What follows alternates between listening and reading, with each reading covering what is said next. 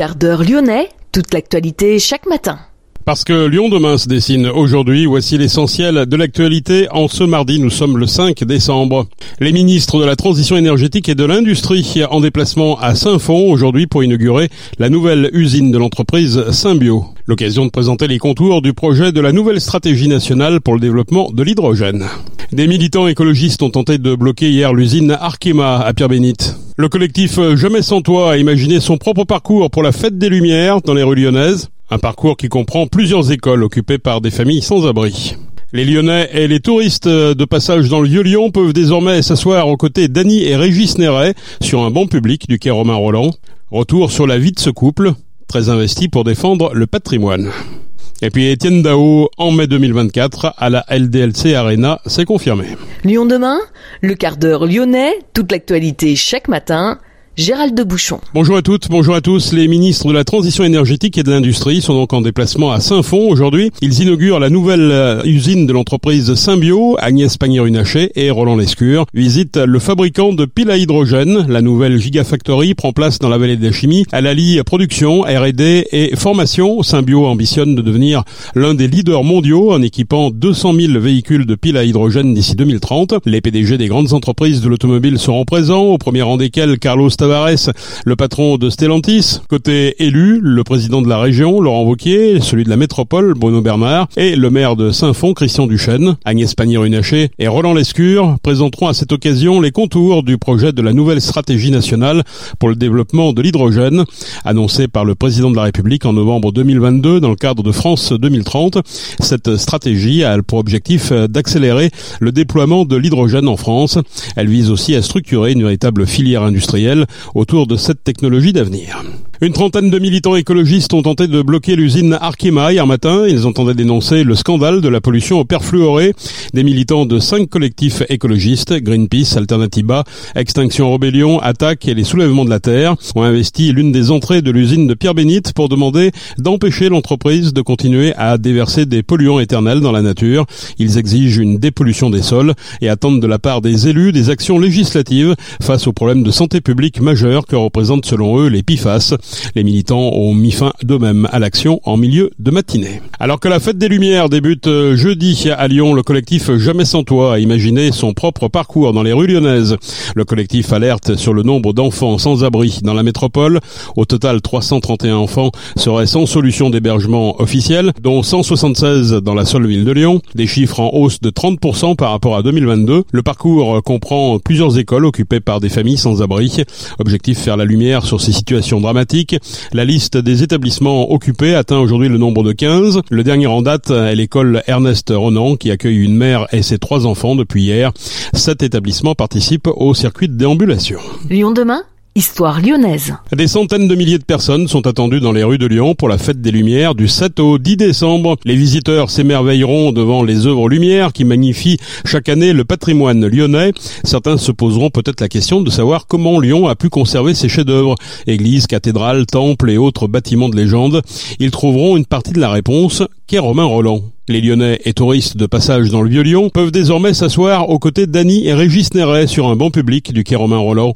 Ce couple a tout donné pour Lyon. Lui était journaliste, mais s'est vite trouvé une passion pour le patrimoine. Son épouse l'a accompagné dans tous ses combats et a joué un rôle crucial. Disparus tous les deux en 2018 et 2019, les voilà réunis à jamais grâce à cette sculpture réalisée par l'artiste dromoise Annick Leroy. J'ai eu euh, bien sûr un, un stock de photos et j'ai fait des recherches sur Internet. C'est la première chose qu'on fait. Et puis je suis tombée tout de suite en, arrêt sur la, photo, la fameuse photo où Régis prend la main d'Annie et où il se regarde avec complicité. Et j'ai trouvé que c'était merveilleux. Et je me suis dit, c'est pas la peine d'aller chercher autre chose. Ça, c'est, ça les résume bien. Une fois l'attitude choisie, euh, j'ai pris des modèles qui avaient la même taille en fait. Euh, j'ai reproduit le banc de la ville de Lyon euh, pour y mettre et mes modèles et mes sculptures. J'ai fait poser des modèles ensemble dans la même attitude. Donc là, il y a tout un travail de théâtre qui est assez intéressant où on cherche à pousser le plus loin possible l'attitude pour qu'on sente bien les, échanges de regard, euh, la, main, etc. Donc j'ai travaillé chaque personnage indépendamment. Euh, je travaille euh, en faisant un squelette en fer à béton sur lequel je viens mettre mon argile progressivement en prenant des points de repère osseux, musculaires et, je finis avec, au bout d'un mois, j'ai mon personnage nu dans la bonne position. J'habille mon modèle avec les vêtements le plus ressemblants possible par, par, rapport aux photos que j'ai. Et puis donc euh, je viens poser tous les plis des vêtements, euh, de la chemise, puis de, la veste, etc. Les chaussures. Je demande euh, bien sûr à Michel des détails sur le type de chaussures qu'il avait parce que ça c'est pas toujours sur les photos. Ensuite je m'attaque au portrait et là c'est un travail de précision avec en choisissant des photos de profil, de face, de trois quarts, de, des vues du dessous si possible. Difficile parce qu'il faut arriver à retrouver l'angle de vue de la photo et puis la distance parce que euh, ça change beaucoup. Par exemple, quand on regarde quelqu'un de face, on va voir ou non les oreilles, enfin plus ou moins, selon la distance à laquelle on est. Et moi, il faut que je sache à quelle distance a été prise la photo. Donc il y a un travail vraiment de précision sur le portrait qui me prend euh, au moins deux semaines. Après, j'attaque bon les petits détails, les, finitions, le petit éclat dans l'œil, euh, tout ça. Et puis je vérifie quand j'attaque le deuxième personnage que l'échange de, de regard est, est, bien là, quoi. Et, parce que ça c'est très important. Donc je me mets à la place du de l'autre. et je regarde si ça marche. L'idée, c'est qu'on vienne s'asseoir auprès d'eux, c'est ça Oui, oui. L'idée, euh, c'est qu'il y ait deux places à côté, que les gens aient envie de se mettre à côté d'eux. Après, ils choisissent une mise en scène. Hein. Et en général, euh, tout le monde sourit parce que déjà, eux, ils sont, ils sont heureux. Donc, euh, ça rend tout le monde heureux. Les hommes passent avant les pierres avait l'habitude de dire euh, Annie et Régis Néret. Et en matière de pierre, les Néret en connaissaient un rayon. Le 5 décembre 1998, l'UNESCO annonçait que Lyon entrait au patrimoine mondial de l'humanité. C'était il y a 25 ans. On doit ce classement au couple Annie et Régis Néret. Leur statut veille aujourd'hui sur le Vieux-Lyon, menacé d'être transformé en autoroute urbaine dans les années 60 avant d'être sauvé suite à leur mobilisation. Frédéric Oria, président de l'association Renaissance du Vieux-Lyon. Le banc en soi est une sculpture bon, qui est très très très euh, représentatif de ce qu'ont été Annie Régis dans les années 90, au sommet de leur euh, temps d'action, disons, euh, dans tous les sens au niveau de la ville. Et bon, on voit bien les réactions des gens, c'est assez impressionnant. Les gens, les badauds qui s'arrêtent, qui se prennent en photo, qui touchent, enfin, et qui veulent savoir. Ça, c'est vraiment, c'était un but justement, c'était que ça serve un peu de, de médiation et que ça donne envie aux gens de regarder et se poser des questions. Et ça marche vraiment très très bien. C'est la seule sculpture en fait mémétique, donc avec des gens euh, taille réelle et euh, au niveau, disons, euh, des, passants, quoi, dans Lyon, avec Freud en fait qui se trouve à Saint-Jean-de-Dieu, et on se rend compte donc que c'est quand même quelque chose qui fait beaucoup beaucoup réagir les gens et qui les fait beaucoup réfléchir. C'est vraiment une réussite aussi quand on voit le nombre de personnes qui se sont déplacées. Là, on est à peu près 200 pour l'inauguration d'une statue, un petit peu sous la pluie quand même. Hein. Donc non, vraiment c'est un vrai plaisir. Et ce qui nous fait plaisir aussi, c'est que malgré les différents changements de majorité, Annie et Régis ont travaillé avec tout le monde tout temps. Et là, on se rend compte que les changements ont été très importants au niveau de l'exécutif, aussi bien la ville qu'à la métropole. Et ils ont tous euh, plus que suivi. Enfin, je veux dire, ils étaient d'ailleurs là, et c'est carrément Grégory Doucet qui a clôturé donc les, discours et l'inauguration. Hein. Donc, euh, non, vraiment, c'est un, vrai plaisir de voir que le travail d'Annie Régis est complètement reconnu et continue donc à, se poursuivre en fait, hein, parce que on a repris le flambeau, mais bon, beaucoup de choses qu'ils ont dites, par exemple, ont été reprises dans les discours du maire. Hein, les hommes passent avant les pierres. C'est pas moi qui l'ai dit, c'est le maire de Lyon qui l'a dit. Donc on se rend compte que leur travail a, oui, a marqué plus que le vieux Lyon, vraiment euh, Lyon dans son ensemble, y compris avec des générations qui ne les ont pas connues personnellement. Leurs principaux faits d'armes, c'était quoi? C'était euh, d'une part le, la sauvegarde hein, du, du, vieux Lyon, et puis ensuite le, classement. On peut résumer ça comme ça? Oui, et si on doit trouver deux dates clés où ils ont travaillé euh, et ils ont transformé ou sauvé la ville, c'est effectivement 64 avec le premier secteur sauvegardé de France, le vieux Lyon, et la deuxième date, c'est une idée de Régis vraiment, c'est bah, proposer Lyon, le site historique, à l'UNESCO et bon, bah, ça a été un succès en 98. Hein. Pour autant, aujourd'hui, est-ce que le Vieux-Lyon est menacé? On n'est jamais complètement sorti d'affaire. On a toujours obligé, de, on est obligé avec le patrimoine. Le patrimoine, c'est vraiment une ressource non renouvelable. Hein. Ce qui est perdu, c'est perdu, c'est fini. Donc il faut vraiment le conserver, euh, y faire attention, l'entretenir. Et là, il y a toute une campagne d'investissement qui va être nécessaire. Il faut qu'on soit très prudent parce que si je fais juste de la location, je mets pas d'argent là-dedans. Je, je suis là pour faire de l'argent. Donc il est important de garder des propriétaires habitants. Et actuellement, tous les centres historiques, tous les centres-villes ont tendance à se vider de leur population. On a des classes qui ferment dans les écoles du centre-ville de Lyon. Hein. Donc euh, il faut vraiment qu'on arrive à les maintenir. Ça, c'est le premier défi. Et il y a deux facteurs qui vont contre ça. Le premier facteur, évidemment, bah, c'est le, enfin, le côté euh, j'habite en ville, euh, j'essaie d'avoir mes commerces et on se rend compte que le surtourisme localisé sur le Vieux-Lyon transforme tellement l'offre commerciale que les habitants ne s'y retrouvent plus forcément. Et ensuite, le deuxième gros défi majeur, mais qui touche le monde entier actuellement, c'est bien sûr l'espèce de transition écologique. Enfin, comment on fait pour réagir, euh, alors moins au, au, grand froid que surtout aux, aux canicules que l'on a euh, régulièrement maintenant les étés. Donc il faut évidemment adapter tout en respectant et en conservant les caractéristiques. Les gens ne viennent pas là pour qu'ils aient des choses entièrement en béton avec des couches d'isolant, etc. par-dessus. Donc c'est un, un, des grands défis. Et actuellement, le quartier, donc, bon, c'était une ancienne île, hein, Saint-Jean, je rappelle, le quartier est, est, vraiment coincé entre la Saône et euh, le Fourvière. Il faut se méfier parce qu'évidemment que la voiture est une grande partie du problème du réchauffement climatique et de la pollution atmosphérique. Mais si on va trop radicalement et trop vite contre la voiture, on finit d'isoler un quartier qui l'est déjà beaucoup naturellement. Donc euh, il faut se méfier de, de ne pas aller trop vite, que les contraintes n'accentuent pas la fuite des habitants. Le 5 décembre 1998, l'UNESCO inscrivait donc le site historique de Lyon sur la liste du patrimoine mondial, précisément 427 hectares, la colline de Fourvière, le Vieux-Lyon, les pentes de la Croix-Rousse et la presqu'île jusqu'à Hennay, auquel s'ajoute une zone tampon de 323 hectares, les rues au-delà du boulevard de la Croix-Rousse et la rive gauche du Rhône jusqu'aux avenues Saxe et Jaurès. Sylvain Godino est aujourd'hui adjoint au maire en charge du patrimoine et de la transition énergétique.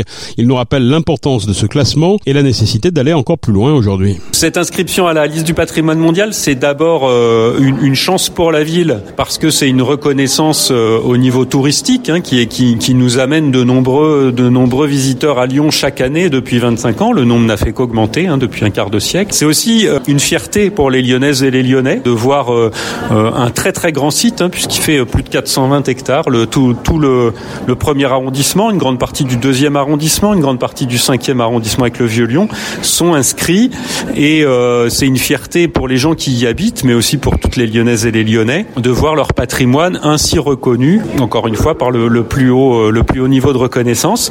Et, et, et c'est aussi en plus une obligation, hein, une, une, responsabilité pour les pour les, les personnes qui, qui habitent cette ville et qui la gèrent, comme comme la mairie, de préserver, de faire attention à ce patrimoine pour le transmettre aux générations qui vont euh, qui vont nous succéder. Comment concilier justement euh, ce classement, le succès qui, qui en découle, et puis le fait que les habitants restent sur place? L'enjeu de ce site, c'est un site habité, contrairement à certains sites du patrimoine mondial qui peuvent être des sites complètement naturels ou des monuments qui ne sont plus habités. C'est un site habité avec plus de 60 000 habitants qui y vivent. Donc le, le premier sujet pour nous à la mairie, c'est euh, de le maintenir habitable, de faire en sorte qu'on n'ait pas euh, de surtourisme, ça c'est un premier sujet. Mais bon, Lyon n'est pas Venise, donc on n'en est pas du tout au même niveau. Mais aussi de s'adapter aux nouveaux enjeux de ce siècle. Et un des enjeux, c'est euh, la question du changement climatique. Lyon est très fortement frappé par les canicules. Donc de plus en plus, les habitants de toute la ville, mais en particulier du centre, souffrent ben, des températures euh, excessives l'été. Pour ça, on travaille euh, à la mairie, avec la métropole, à faire évoluer à la fois euh, les espaces publics, hein, pour avoir des espaces publics plus végétalisés notamment, qui, restent plus frais, et puis aussi à faire évoluer le, cadre de protection et d'amélioration des bâtiments pour que les gens puissent avoir un bâti qui reste habitable. Et ce classement, il fiche pas tout. On peut, je sais pas, repeindre en blanc. On peut faire des choses justement qui vont dans le sens du, du climat, euh, malgré ce classement. Alors l'inscription à l'UNESCO n'est pas une protection au sens euh, architectural et, urbanistique, hein, mais par contre euh, la, métropole et la ville ont mis en place d'autres dispositifs de protection. Donc c'est le, le, les architectes des bâtiments de France ont, ont un avis qui s'impose sur quasiment l'intégralité du site. Hein. Donc le site est très bien protégé aujourd'hui et il faut avoir l'accord donc du ministère de la Culture pour toucher à un extérieur de bâtiment. Et puis dans certains endroits, dans le, dans le plan de sauvegarde et de mise mise en valeur du Vieux-Lyon, il y a aussi l'intérieur des bâtiments qui est concerné sur un certain nombre d'immeubles. Donc c'est très bien protégé. Ça peut poser effectivement des questions d'adaptation au climat, notamment quand on veut changer ses fenêtres.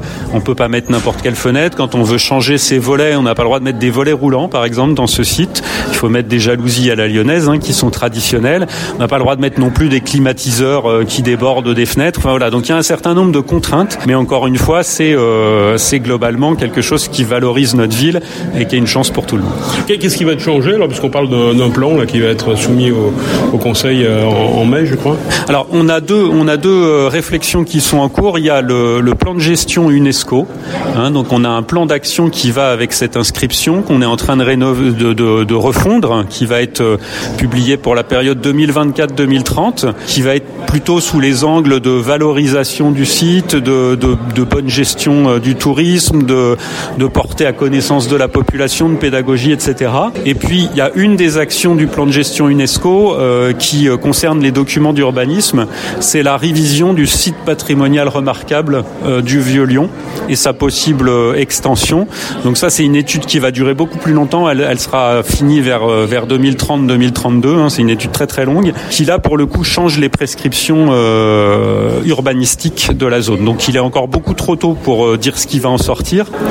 L'objectif là, c'est de lancer toutes les études qui nous permettent de, prendre des décisions en connaissance de cause. 220 donateurs ont participé au financement du banc et de la sculpture. Une plaque avec les noms des grands donateurs sera installée. Le couple Néret se retrouve face au trois quai Romain Roland, autrement dit face à leur ancien domicile. Sur la partie centrale du quai, rebaptisée Promenade Annie et Régis Néret, nul doute que le banc aura du succès, en particulier le dimanche matin lors de la tenue du marché de la création. C'est la fin de ce quart d'heure lyonnais. Merci de l'avoir suivi. On se retrouve demain. Passez une excellente journée.